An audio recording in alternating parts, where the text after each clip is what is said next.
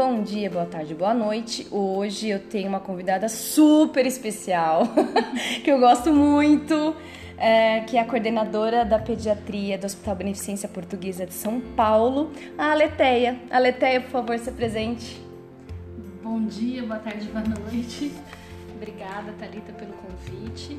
Meu nome é Aleteia, é, sou coordenadora das unidades pediátricas aqui do BP, Hospital BP Paulista. Já faz quatro anos que estou na coordenação, seis anos anteriores fiquei na supervisão, então já são dez anos na gestão. É, me formei faz bom, muito tempo.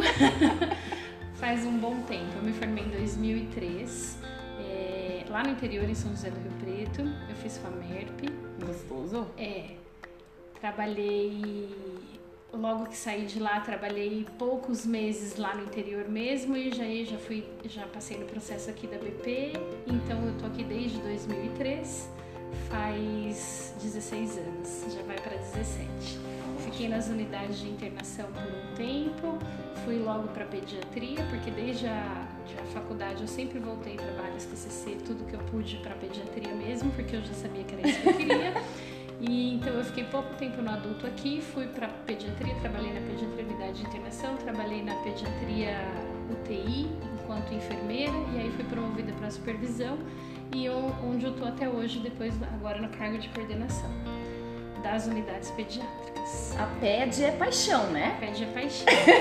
eu fiz minha primeira pós-graduação na pediatria, pediatria e neonatologia, no Instituto da Criança, em 2004 depois de pediatria, eu fiz a cardiologia, então eu tenho especialização em pediatria, em cardiologia. Depois da cardiologia, eu fiz um MBA. Uau! Que foi que eu vim para gestão. fiz um MBA. Depois, eu fiz docência. Eu fiz. Ah, deixa eu ver, acho que me perdi. Docência última. E eu fiz a. Eu tô fazendo agora, como eu fiz o MBA em 2010, eu tô fazendo agora online outro MBA com ênfase em administração estratégica. Minha gente! É. Então é, é, tudo que é online precisa de muita disciplina e uhum. ser muito regrada, né? Mas eu já estou no meio do curso, eu estou conseguindo levar. Ótimo. Né? Junto com os projetos que a gente tem na pediatria e tudo mais, então é sempre movimento, né? Como Sim. A gente não pode parar. É. Eu gosto sempre de perguntar para os entrevistados essa questão da formação, porque eu acho que precisa deixar claro que primeiro, se a gente escolheu a área da saúde, a gente não pode parar, né? Tem muita atualização. E se a gente quer ir para novos desafios, né? Que nem você está em cargo de liderança, você é espelho para sua equipe, a gente precisa realmente estar tá preparado para isso. Sim. Né? Então são diversos cursos para entender não apenas o meu paciente, mas para entender minha equipe e melhor lidar com isso também. É. E as demandas do hospital. É. é. a gente estuda constantemente, né, Thalita? A gente sai da faculdade, continua estudando, a gente vai é, subindo aí na hierarquia da enfermagem, a gente continua estudando e a gente não para nunca, porque não são só pós, curso, congresso, a gente faz atualizações, a gente faz programa de desenvolvimento de liderança. Então a gente está realmente sempre em movimento. Gente, assim, assim, a Letéia é linda, vocês têm que conhecer a Letéia. assim, eu vou contar por que, que eu escolhi a Letéia. Eu tenho o privilégio de conhecer muitas profissionais boas né? Muitas. E aí, toda vez que eu levo os meus alunos para conhecer a Letéia, eles voltam com um sorriso no rosto, me falando na minha orelha, uns 10 dias seguidos, o quanto que eles ficaram apaixonados pela Letéia e pelo seu trabalho, né? Então, realmente é um prazer ter você aqui. E o trabalho que você desenvolve na pediatria, eu sou apaixonada. Mas eu queria que você me falasse que é uma pediatria um pouco diferente, não é? É. É uma pediatria bem diferente do que a gente encontra por aí. É, a gente tem uma unidade de internação e não só uma unidade de internação, temos, temos a UTI também de altíssima complexidade. Então, a gente trabalha com crianças é, no pré e pós-operatório de cardiopatia congênita, a gente atende recém-nascidos de zero dias, aqueles que acabaram de nascer.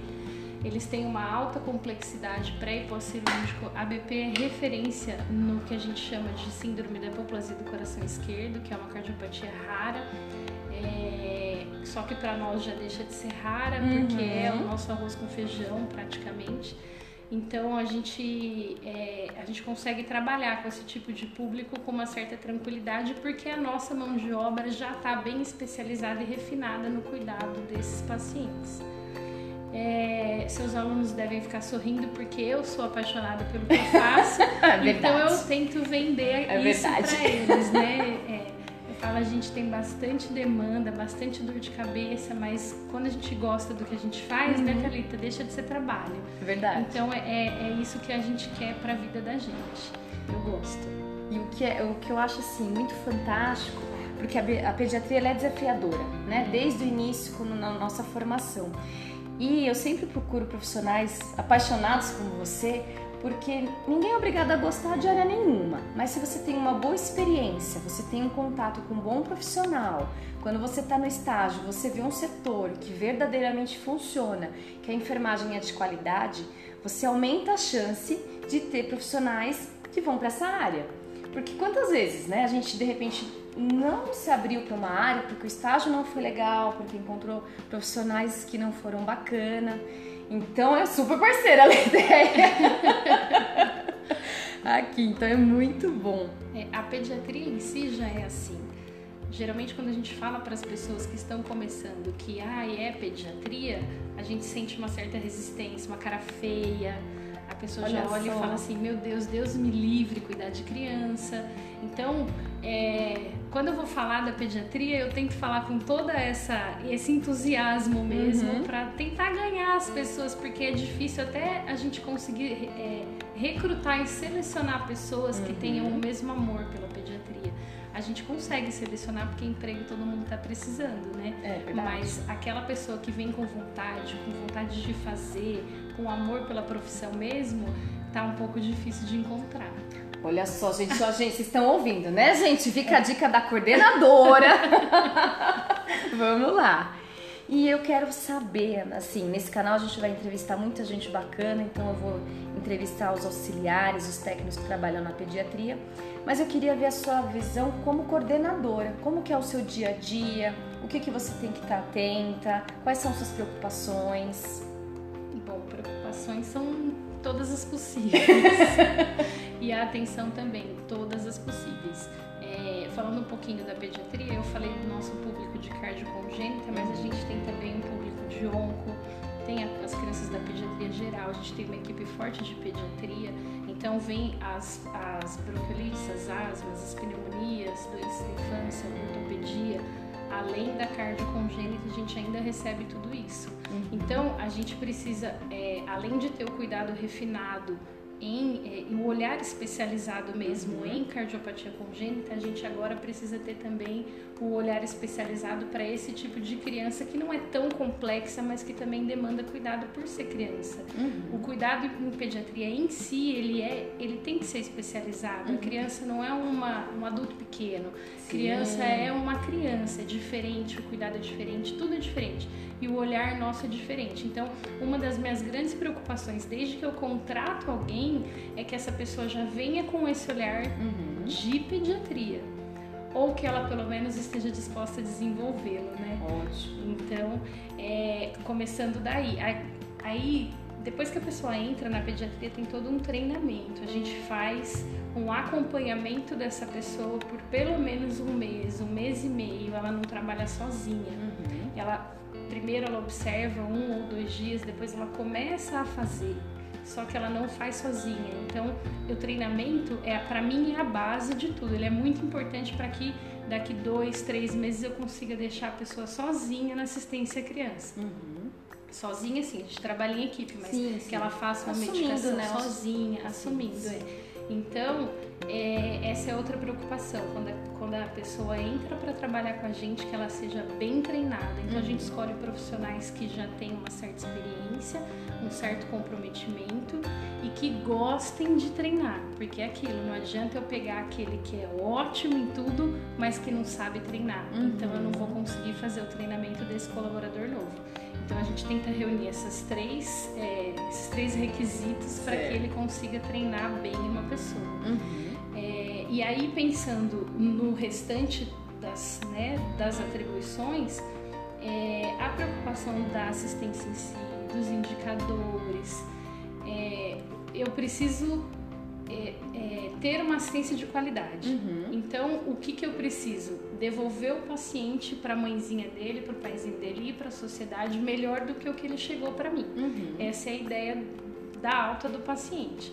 Então, para isso, até que a gente consiga chegar nisso, eu preciso que o paciente tenha um cuidado de qualidade que eu quero oferecer para o meu filho. Hum. Então, se eu estiver internada com o meu filho, eu quero que ele seja tratado da forma como deve ser tratado. Então, é isso que eu cobro de todas elas lá. Uhum. Quem não tem filho talvez ainda não entenda, a gente tenta relacionar com algum sobrinho, alguma coisa. Então, o que, que você quer para você? O que, que você quer para a pessoa que você ama de qualidade de assistência? Então, é assim que a gente tem que trabalhar.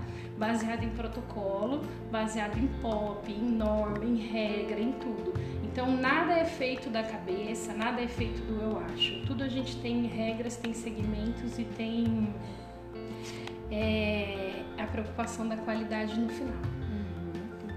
Acho que é isso. É, Então é, é- é porque é muito amplo, né? Você É coordenar. amplo, é. Que você tem essa- toda essa preocupação com a assistência de qualidade, com a segurança do paciente Segurança do pediátrico, paciente. que é muito único. Isso.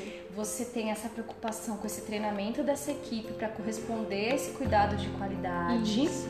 Mas não é só. Não, tem uma coisa na enfermagem Tem pediátrica que é extremamente importante, que é lidar com os pais. Certo. Eu falo às vezes para alguma pessoa, é, vamos supor, algum colaborador esqueceu de fazer antisepsia lá nos conectores. Eu falo para ele, se você estiver internado, tudo bem alguém esquecer de fazer em você, mas se o seu filho estiver internado, não tá tudo bem Uhum. você vai cobrar que isso aconteça.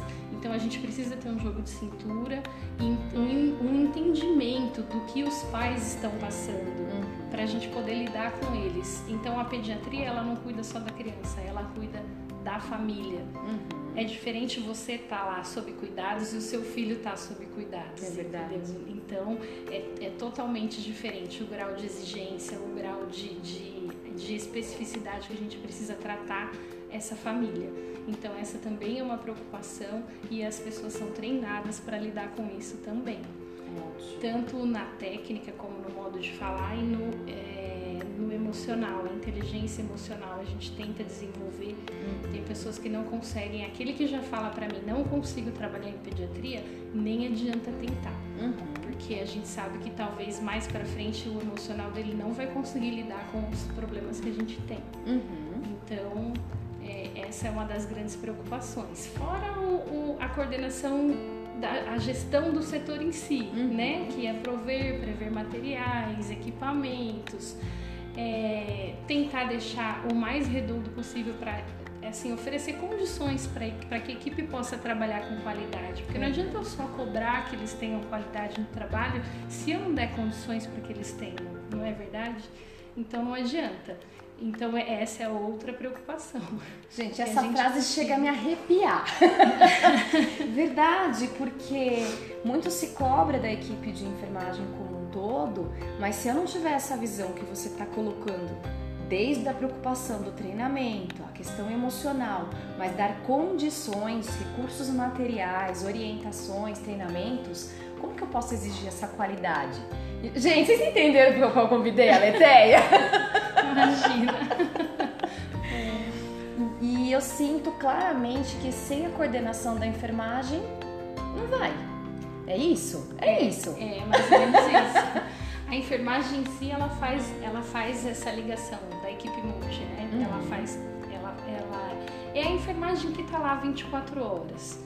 Então é a gente que tem que chamar o físio, o nutri, o médico, todo mundo por um plano comum para o mesmo paciente. Então não é o meu, o seu paciente, é o nosso paciente. A gente tem que cuidar dele junto. E geralmente quem faz essa ligação é a enfermagem mesmo, o enfermeiro que está ali na ponta, na área.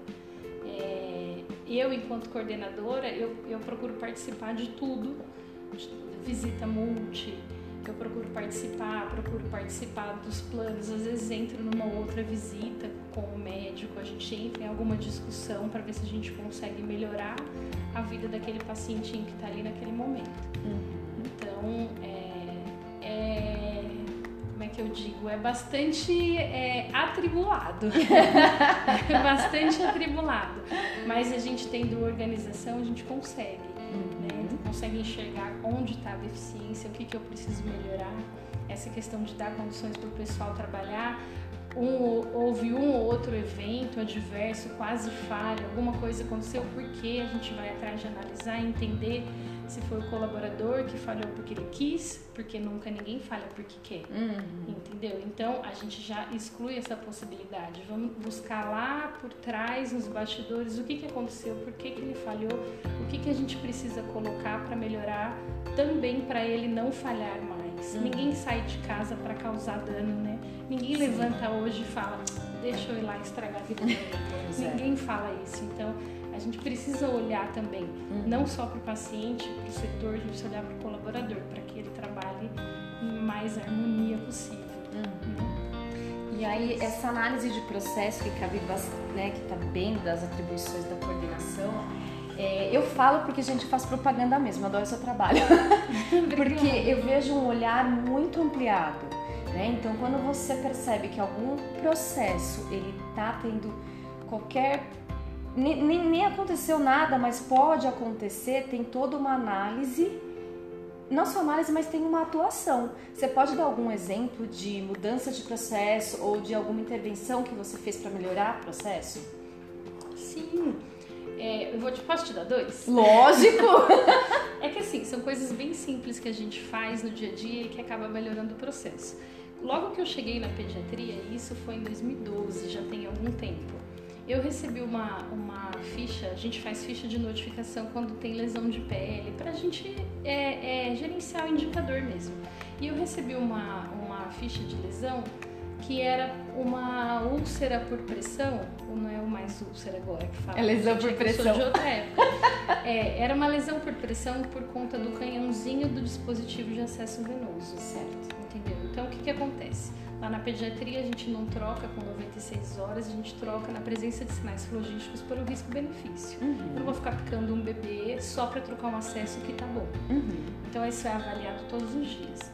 E quando eu recebi aquilo, eu fiquei indignada, porque eu falei, como que eu posso ter causado uma lesão num bebê? Uhum. Então, analisei todo o caso, fiz toda uma reeducação de mudar o modo de fixação, calçar aquilo de, com material estéreo, claro, para que aquilo não entrasse em contato com a pele do bebê.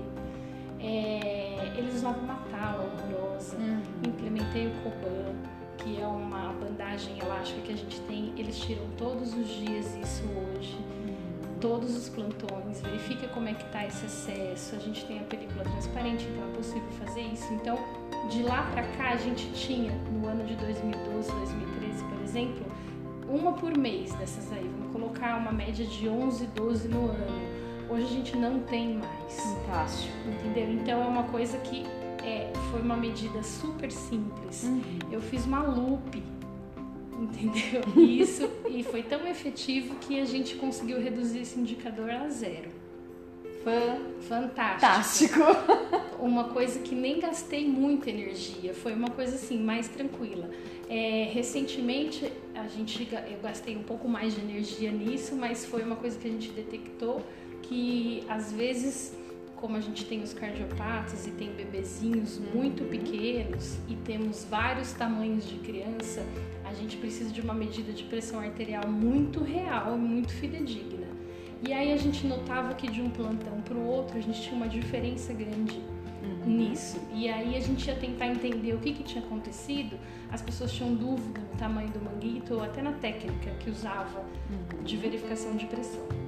Então, o que, que eu fiz? Eu fiz um POP de verificação de sinais vitais em pediatria e especifiquei tudo, tudo direitinho não só do, da pressão. Já que eu tava uhum. fazendo pop, então eu vou fazer de tudo. Ah lá, né? gente, adoro. Aí, então eu peguei cinco sinais vitais e coloquei nesse pop. Uhum. E na parte da pressão arterial eu destrinchei tudo bem direitinho, a técnica e os tamanhos de manguito. Uhum. Que tem em qualquer bibliografia, também é uma coisa simples, mas que se você não der para o colaborador, ele não vai buscar. Uhum. Então eu coloquei isso no pop pedir ajuda da educação continuada para fazer uma validação de todos os colaboradores nas técnicas. Uhum. Então Então veio um por um para educação continuada fazer a validação. E uma norma que a gente colocou, uma rotina, né, que a gente uhum. colocou nesse POP foi que a enfermeira, na admissão do paciente, ia eleger o tamanho do manguito. Certo. Que isso que é importante, eu não perder essa informação. Uhum. Então ela elegia o tamanho do manguito, é o que ela faz hoje, na admissão do paciente. Uhum. E esses de longa permanência, que são crianças que ficam meses conosco por conta da, cardiopatia, é, a cada mês ela verifica de novo qual o tamanho adequado de manguito, porque eles crescem, né? Uhum. Eles ganham peso, eles perdem peso, então a gente verifica mês a mês. Uhum. E esses que ficam menos de um mês, ficam dias conosco, a gente verifica só na admissão. Uhum. E o que, que, é importante? Que o tamanho que ela colocou esteja visível para todos. Certo. Então a gente coloca o número do manguito para aquela criança no quadro de agenda diária de pacientes, que fica lá na parede, todos os colaboradores conseguem ver. Então, com isso, a gente reduziu essa, essa diferença uhum. nas medições, a gente consegue ter uma medida real e se há alteração, a gente entende que realmente uhum. é uma uhum. alteração e precisa de intervenção médica. Porque antes a gente corria o risco de ter uma intervenção médica por uma pressão que não estava uhum. medida correta, entendeu? Então esse foi outro, outra, deu um pouquinho mais de trabalho, mas a gente uhum. conseguiu fazer e está funcionando super bem. E a gente não tem mais nem reclamações de médicos dizendo: Meu Deus, como que essa pressão estava assim? E o quadro da, da criança nem mudou para a pressão uhum. ter alterado desse jeito. Então, essa fala também a gente nem tem mais lá. Então, foi uma mudança bem efetiva, uma coisa simples de se fazer, que a gente teve bons resultados. Gente! Esse quadro eu tive o privilégio de ver na, na, na unidade que a Leteia trabalha e aí, ela, quando ela explicou isso, meu coração saltou. Porque justamente a gente está lidando com o sinal vital. E o sinal vital muda a conduta. Muda. Então, essa sua fala é de extrema importância. Eu espero que isso inspire enfermeiros, supervisores, coordenadores a ter esse olhar. Esse olhar. Eu acho muito interessante quando você fala que foi simples, porque quando você é capacitado, quando é você é focado, quando você verdadeiramente se dedica àquela profissão, aí torna-se simples. É. Eu acho fantástico quando você tem conhecimento, torna-se simples, né? Mas não é não, gente. claro, despende tempo, dedicação, né? Validação, trabalho em equipe, é. mas as consequências são fantásticas. É. E eu agradeço a equipe porque eu tenho pessoas extremamente comprometidas lá. Tem um outro caso, se, se a gente tiver um tempo. Temos! A gente tem. A gente tinha, por conta das cardiopatias congênitas, crianças operadas do coração, eles passam geralmente um catéter central em região inguinal. Uhum. E região inguinal é região de fralda. Uhum. E criança incontinente, bebê, né? Então é o xixi, é o cocô, que ia tudo no curativo. Ainda vai é, a gente não tem como trocar o local do catéter, dependendo do tipo de cirurgia que a criança fez. Uhum. Então, quando eu entendi que a gente não tinha como trocar o lugar do catéter, o que, que eu fiz? Então, vamos ver o que, que a gente pode fazer para diminuir a incidência de infecção de corrente sanguínea por conta desses catéteres. Então, a gente tinha também 2016, 2015, a gente tinha uma incidência um pouco mais alta de infecção de corrente sanguínea. A gente tinha pelo menos uma por mês. Uhum. Tinha mês de ter duas ou três. Fizemos um plano de ação gigante, peguei uma enfermeira super comprometida com isso. Isso deu um pouco mais de trabalho, mas a gente conseguiu resultados ótimos. O ano passado eu tive seis meses sem infecção nenhuma de corrente sanguínea. No ano retrasado eu tive oito ou nove meses sem infecção nenhuma de corrente sanguínea. Então a gente está dentro da meta. Uhum. É a gente tem, quando tem infecção, uma infecção no mês. Se eu for contar que eu tenho 58 leitos uhum. e várias crianças com catéter na inguinal, com cocô.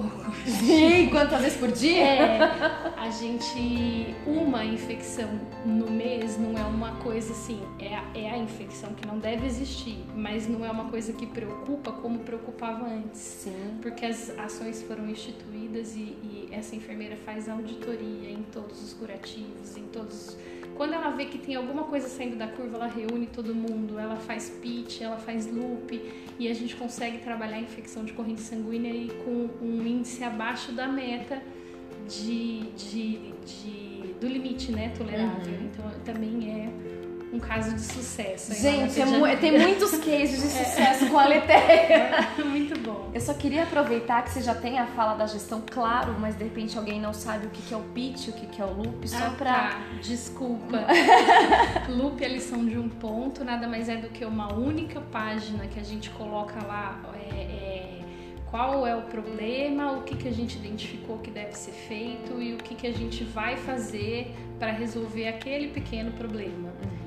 Então é, é a gente passa para os colaboradores é no impresso mesmo explica, olha, é, para diminuir isso a gente está fazendo isso, então certo. isso está sendo implementado, é esta ação. Uhum. Aí eles vão assinam a lista, é uma orientação, todo mundo está ciente. Certo. E o pitch é basicamente a mesma coisa, só muda de nome.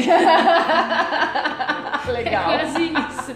São é estratégias. É, é, são estratégias uhum. de orientação de, de educação, né? Uhum. É que a uhum. Lupe a gente pode aí é, despender um pouquinho mais de tempo na explicação. Uhum. O pitch é um pitch mesmo, é uma coisa de no máximo 10 minutos. Então certo. é rapidinho. Porque é lá na hora com a equipe, é uhum. junto, entendeu? É, é, é, junto mesmo. Não reúno numa sala nem nada. A gente chama o pessoal ali na hora, faz. E se uhum. precisar, chama de novo, faz Ótimo, obrigada. Porque esse canal tem todos os públicos ouvindo e a gente sempre no objetivo de esclarecimento. Olha, eu sou apaixonada. Ah, gente, não aguento. a gente vai encerrar então essa entrevista, essa delícia de entrevista. Eu sou uma apaixonada, falo quantas vezes, falo na sua cara mesmo. Ai, Porque é, esse trabalho ele tem que aparecer, né? Então, o que, que faz um coordenador de enfermagem? Olha a dimensão, olha a profundidade e a horizontalidade também, né? Você trabalha na vertical, você trabalha na horizontal, você trabalha multi. Sim.